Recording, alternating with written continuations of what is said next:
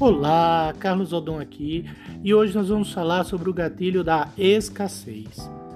Como eu devo usar esse gatilho, Carlos? Eu vou falar aqui de três tipos de escassez.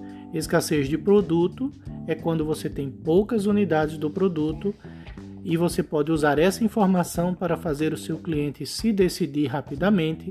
Escassez de preço, quando o seu produto terá um aumento e o cliente não vai querer comprar mais caro então ele vai ter pressa para comprar logo.